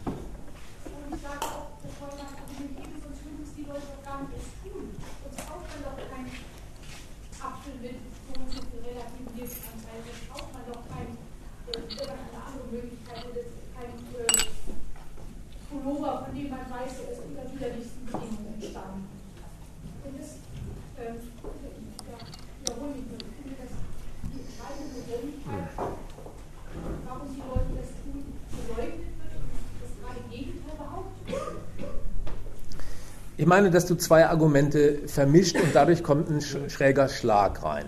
Ja, den Hinweis finde ich in Ordnung, dass du sagst, die behauptete Freiheit, auf die gedeutet wird. jeder kann doch, jeder kann doch Bioprodukte zu sich nehmen, wenn er sich nur anders entscheidet und nicht mehr so gierig ist, für 5 Euro ein Kilo Fleisch zu erwarten. Dagegen wendest du ein, die Freiheit dieser Leute ist durch den Geldbeutel arg eingeschränkt, der ihnen diktiert wird. Aber die Umkehrung, die damit nahegelegt wird, hätten alle die Freiheit, sich für diese Edelprodukte zu entscheiden, wäre das Problem aus der Welt, weil es das Gift in den Lebensmitteln nicht mehr gäbe. Dies ein verkehrter Umkehrschluss. Mal noch zu der ersten Voraussetzung. So ist die Welt doch auch gar nicht, dass man sagen könnte, der Markt zerfällt in zwei Segmente. Es gibt auf der einen Seite Unternehmungen, die sagen, in unseren Äpfeln wird Gift verarbeitet und in unseren Hähnchen Altöl. Dafür kosten sie aber auch nur die Hälfte. Und dann steht dem ein Konsument gegenüber, der sagt, das ist betrüblich, entspricht aber meinem Einkommen. Und dann gibt es eine andere Hälfte am Markt, die sagt, bei uns wird gesund gelebt und wir haben auch das Geld als Studienrat. Dieses Bild von Markt, geht an der Wirklichkeit vorbei. Das tut überhaupt keiner. Dass das Konsequenzen einer Geldrechnung sind, die sich einstellen, ist erstmal das Gegenteil davon, als dass man die Leute mit der Wahrheit konfrontiert. So wird bei uns produziert. Der Markt ist in dieser Frage vielmehr gleichmacherisch. Seitdem es das gibt, verantwortungsvoller Konsum, gibt es überhaupt kein Unternehmen mehr, das von seiner Ware nicht behaupten würde, es würde nachhaltig produziert und sei ethisch wertvoll hergestellt und alle haben ein Siegel. Weil es eine Idee im Publikum ist, eine Wertvorstellung, mit der sie meinen, Unheil abwenden zu können, gehört zu jeder Unternehmensphilosophie dazu, dass man sich dieser Gesinnung verbunden zeigt. Also zerfällt der Markt erstmal gar nicht so. Und der zweite Hinweis wäre, es ist doch auch eine verwegene Hypothese zu sagen, wenn man den Unternehmen für ihre Waren glatt das Doppelte auf den Tresen legt, dann verarbeiten sie aber nur Spitzenprodukte. Das ist eine Konsequenz, die auch aus einer Werthaltung gezogen wird, dass quasi der unangemessene Geiz des Publikums die Unternehmen zu einer Konsequenz nötigt, von der sie freigestellt werden, wenn man beim Einkauf genügend Kaufkraft für ihren Gewinn hergibt. Aber da die Zielgröße des Unternehmens eine Relation ist, nämlich die Spreizung der Größen, Kosten, die man aufwendet fürs Produzieren und den Überschuss, den man einsackt, ist der Gegensatz bei keiner Geldsumme erloschen, die man für eine Ware bietet. Mehr ist mehr. Und mehr an Kosten gespart ist auch ein Mehr an Gewinn.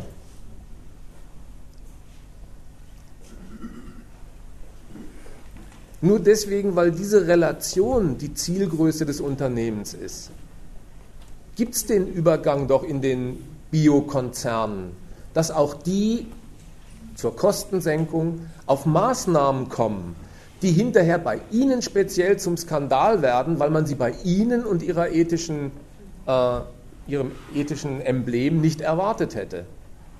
dass die diese Billigarbeiter einsetzen in Marokko oder dass sie auch noch Altöl an ihre Hühner verfüttern. Nach der anderen Seite hin würde ich, würde ich auch mal sagen, man, man sollte sich auch mal die Aufgabe kurz vor, vor, vor das Auge stellen, die der Konsument da überhaupt erledigen soll. Die sollte man nämlich eigentlich ablehnen und diesem Laden vorwerfen. Das macht man mittlerweile, aber da, da, gewöhnt man sich auch an was, das ist eigentlich eine Ungeheuerlichkeit. Bei den Produkten, die Lebensmittel heißen, fängt man an zu prüfen, ob man sie wohl überleben wird.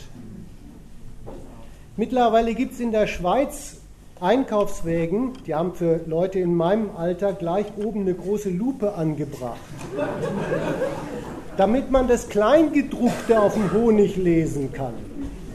Warum soll man das eigentlich tun, das Kleingedruckte auf dem Honig lesen, wo doch vorne Honig draufsteht? Ja, weil, weil es zur Volksgewohnheit mittlerweile wird, dass man, dass man sich bemüht, mit einer Produktion zurechtzukommen, von der man mittlerweile ganz unpolemisch weiß, ganz unpolemisch weiß, dass man damit allerhand Kleingedruckten im Honig zu rechnen hat. Da, da, merkt man, das, das ist übrigens eine richtige Widerlegung von Konsumentenmacht, weil, weil was der Konsument da erledigen soll, unterstellt das Gegenteil von dem, dass er die Macht hat. Da, da macht er nämlich den Heroen, der probiert, das, was ihm die Herren der Produzenten im Produkt alles für ihre Kostenrechnung einbrocken, für sich ein bisschen gut zu machen. Da ist aber ganz klar, das Machtverhältnis ist umgekehrt. Man reagiert auf die Artikel, die unter Kostengesichtspunkten ebenso aussehen, wie sie aussehen.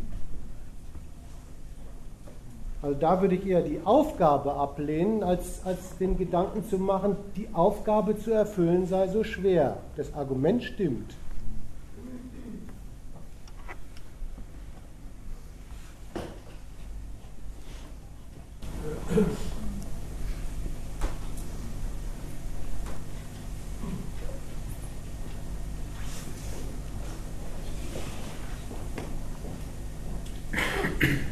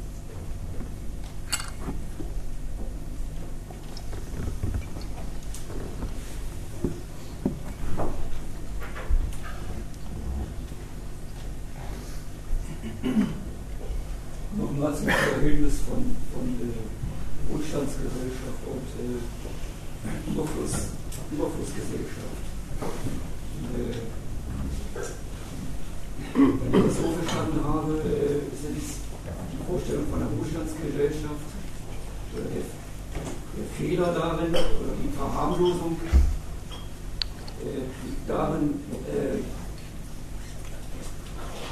diese Ideologen äh, das, was in den normalen Proletarierhaushalt eingeht, davon trennen, wofür es im Proletenhaushalt steht. Von daher Qualität und Masse dessen, was äh, dort Eingang findet, äh,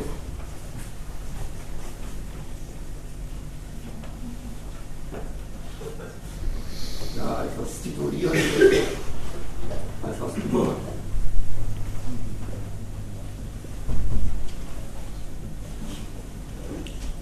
Den Wohlstand. Das andere äh, mit der Überflussgesellschaft. du gesagt hast, äh, dass auf der Grundlage dessen die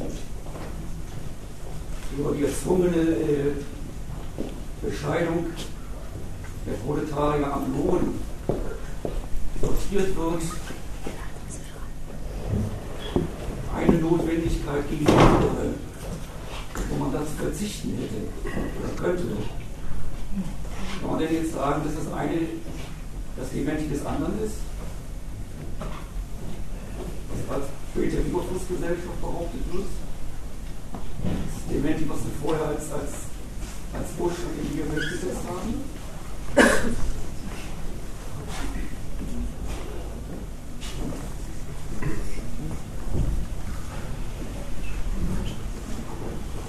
Was dementiert da jetzt was? Überfluss dementiert Wohlstand.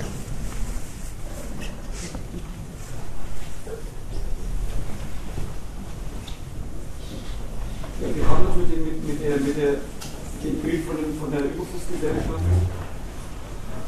haben wir das Eingeständnis gemacht, dass das, was, was äh, den Proletarierhaushalt ausmacht, das Reich des, des, des pur Notwendigen ist.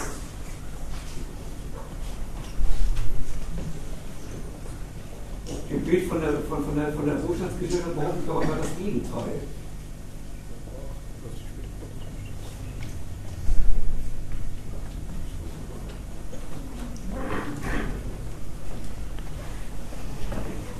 Nicht ganz, das ist, das ist eigentlich, man merkt, da, da wird das, dasselbe aus zwei Blickrichtungen gelesen. Zuerst wird gesagt, schaut mal her, in, in ganz normal Verdiener Arbeiterhaushalten gibt es Sachen, denen sieht man nicht sofort an, dass sie für das ganz existenzielle Überleben gebraucht werden und dafür draufgehen langlebige Gebrauchsartikel zum Beispiel.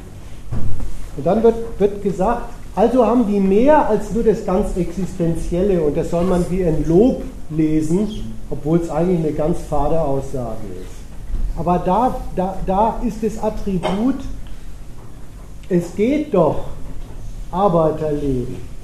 Sogar, es sieht sogar aus als mehr als das bloße Existieren. Dafür soll man diese Gesellschaft schon loben. Das meint Wohlstandsgesellschaft. Bei Überflussgesellschaft wird dasselbe Verhältnis, die Leute haben doch nicht bloß das Allernötigste umgedreht betrachtet. Die haben doch mehr, als sie brauchen. Das ist das Bild für, das ist das moralische Bild auf den Konsum der Leute, für eine Politik, die sagt, sie hat Bedarf daran entdeckt, bei denen das Geld zu kürzen.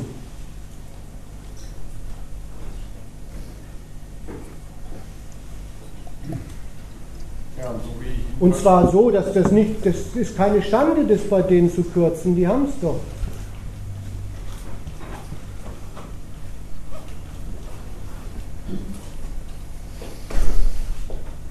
Also erstmal würde ich mir die beiden Bilder so einteilen. Beide operieren da mit dem, mit dem schäbigen Beweis, naja, man kann doch wirklich nicht behaupten, dass die bloß von der Hand in den Mund leben. Das kann man ja wirklich nicht. Übrigens geht das auch nicht, hat der Marx rausgefunden.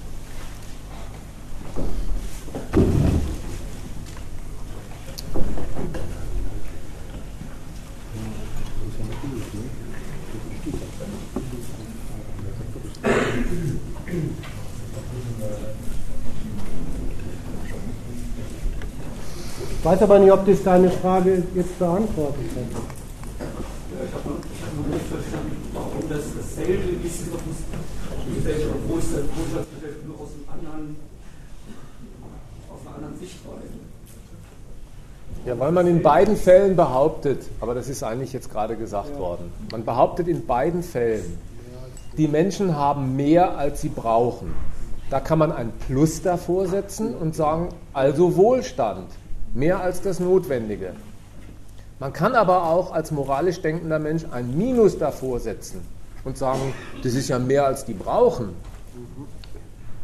Dieses zweite Argument, das ist doch mehr als der Mensch braucht, das hat ihnen eingeleuchtet, als sie sagen wollten, von dem gehört was abgebaut, was die in ihrer Verfügung haben. Die wollten sagen, wenn man das Lohnniveau in Deutschland senkt, dann tut man den Leuten keinen Tort ab, sondern man baut Überfluss ab. Und ich wollte darauf hinweisen, dass die Art, wie die Leute sich das einleuchten lassen, stimmt, braucht man nicht. Ein Dementi der Behauptung ist. Weil nämlich der Maßstab brauchen zugibt, mehr als die pure Notwendigkeit ist es gar nicht, an der sie den Reichtum der Welt messen, den sie in die Finger kriegen. Und das ist deswegen ein Skandal, weil diese Welt längst über dieses Brauchen, über das Notwendige raus ist und Waren im Überfluss produziert, ohne, ohne dass sie deswegen zugänglich.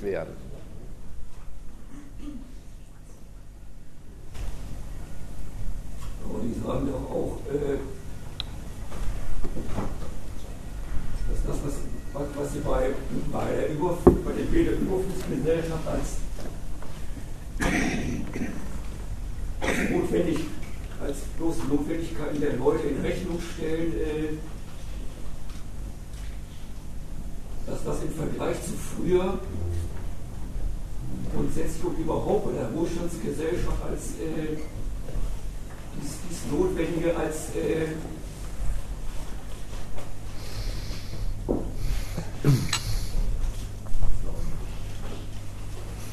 als Wohlstand daherkommt. Naja, Vergleich macht reich. Das ist halt Je nachdem, wie viel Geld du hast, dann musst du nur einen suchen, der noch ärmer ist und schon geht es dir relativ gut. Mehr als dieses Verhältnis ist doch gar nicht ausgesagt. Keiner der vorgeführten Rechnungen. Mir geht es gut, verglichen mit früher. Ja, an der Steinzeit war es noch schlechter. Das hängt immer am Vergleichsmaßstab. Die Absicht diktiert den Vergleich. Es nützt ja doch gar nichts zu sagen, ich bin heute reicher als gestern dann misst, du den, dann misst du den Reichtum an einem früheren Zustand, aber doch gar nicht an dem Inhalt von dem Reichtum, den du da zur Verfügung hast oder was dir fehlt. Ich habe doch gar nicht kritisiert den, den, den, den Fehler, äh, äh, wie, die Leute, wie die Leute selber äh, das, das, was heute in, in den Siegnen des, des, äh, äh, des Überlebens als Wohlarbeiter ist im Verhältnis zu früher äh,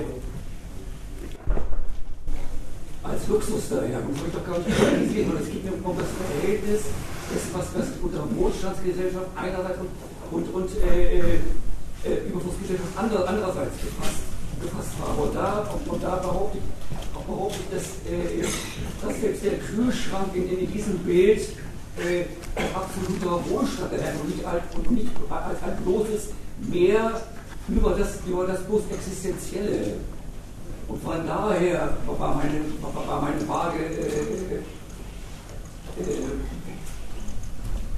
Vermutung, äh, wie Sie sich mit Ihren, mit ihren eigenen Bildern da in, ins Gehege kommen, da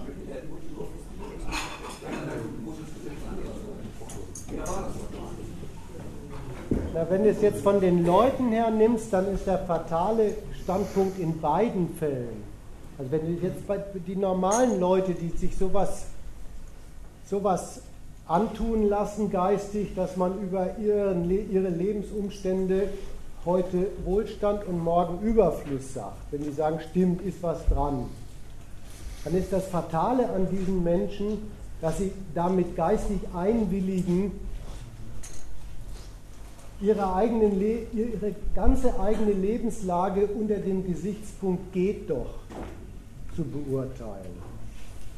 Und wer, wer, wer das macht, der willigt ein in das Experiment, das mit ihm und seinem Einkommen und dem, was man damit überhaupt bezahlen kann, von den Arbeitgebern beim Einkommen und von den Unternehmern beim Preiseverlangen angestellt wird.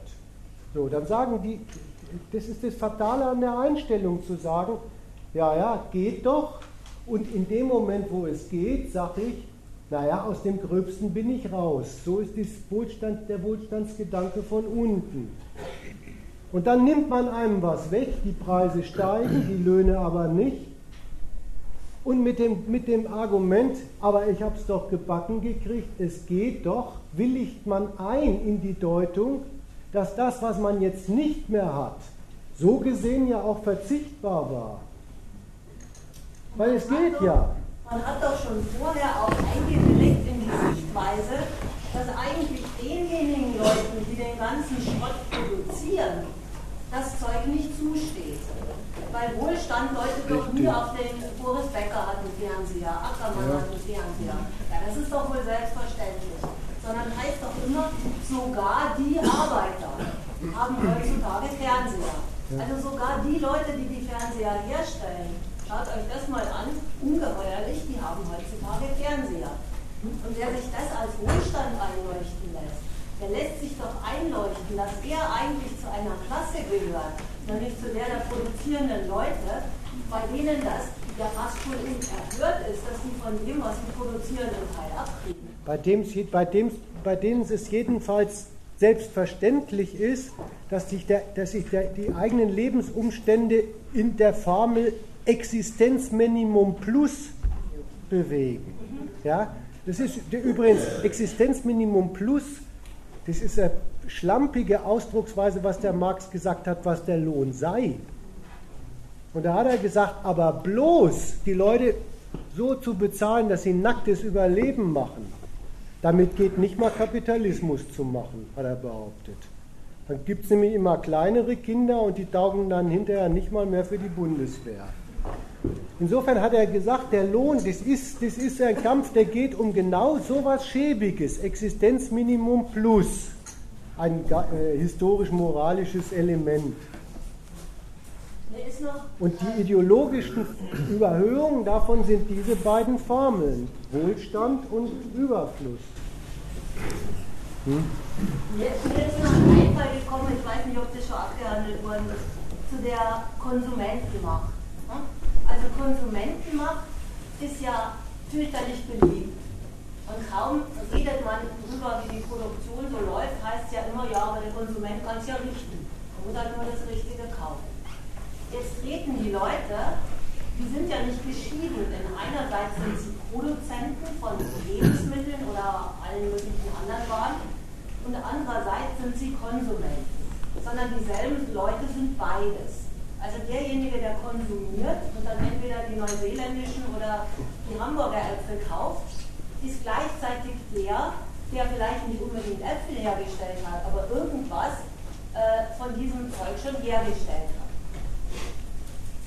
Bei diesen beiden Rollen, in denen der Mensch gleichzeitig ist, ist es immer sehr beliebt zu sagen, ja, als Konsument hat er die Macht. Aber es ist sehr unbeliebt zu sagen, als Produzent hat er die Stimmt.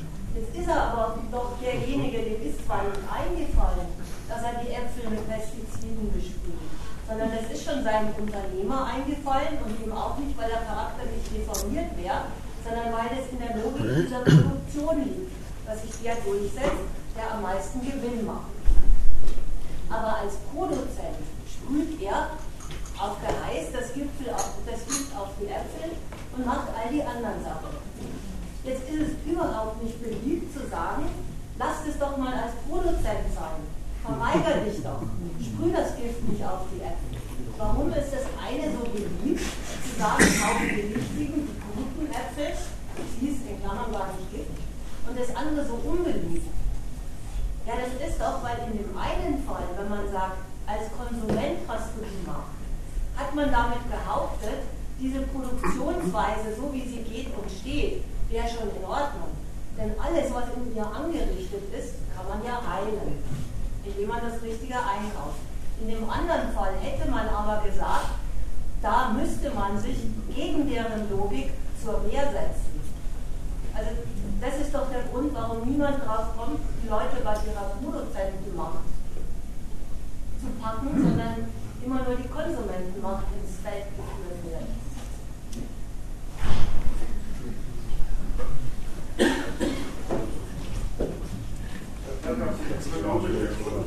Oder ist eine andere Ausdrucksweise davon.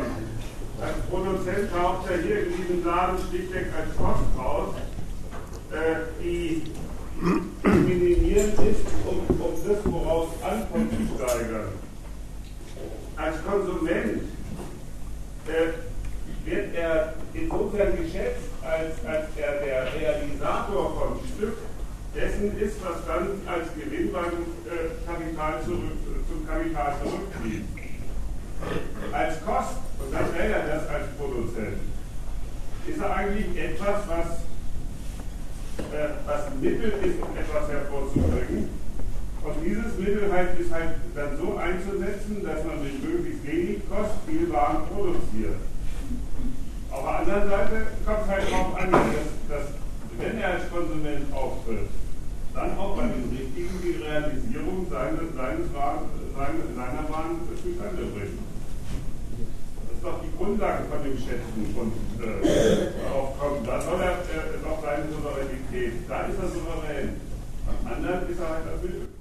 Wenn ich mir die Frage aber vorlege, wieso, wieso kommt das eigentlich so auf mit der Konsumentenmacht, dann, dann, äh, dann ist meine erste Antwort, die kommt mir viel, viel, viel schlichter das ist einfach, das ist der Opportunismus gegenüber dem, was man darf und was man nicht darf. Der, der, der, deine großartige Freiheit in der Marktwirtschaft begrenzt sich nämlich darauf, dass wenn du dein Geld verdient hast, dann beginnt deine Freiheit, dir auszudenken, wofür du es ausgibst. Das darfst du wirklich. Da darf sich nicht mal ein Minister einmischen und dir in dieser Frage Direktiven erteilen. Da bist du der freie Mensch. Während wenn du arbeiten gehst, bist du der Angestellte, der unselbstständig Arbeitende, der Weisungsgebundene. Jetzt habe ich noch die höflichen äh, Ausdrucksweisen dafür äh, benutzt. Und das scheint den Leuten das Selbstverständlichste von der Welt zu sein, dass man etwas Gutes für sich natürlich nur dort tun kann, wo man es darf. Also wäre meine erste Antwort, diese ganze Theorie der Konsumentenmacht, ist, die lebt von einem bodenlosen Opportunismus.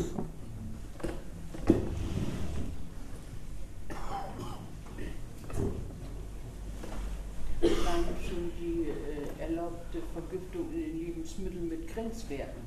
Dass ich gucken muss, wie viele Grenzwerte irgendwo drin sind oder was da alles reinkommt. Ja, das ist die Frechheit, dass, dass, dass was ich vorhin gesagt habe, diesen Arbeitsauftrag, den sollte man nicht annehmen, obwohl es einem gar nichts anderes übrig bleibt, mhm. sondern den sollte man dem Laden mal vorwerfen. Das äh, Bundesumweltamt sagt übrigens, es hinkt mit seinen Diagnosen, was in Lebensmitteln alles da drin stecken kann, immer dem Erfindungsreichtum kostenbewusster Unternehmer hinterher. Und dann soll ich das im Laden machen, vorauseilend.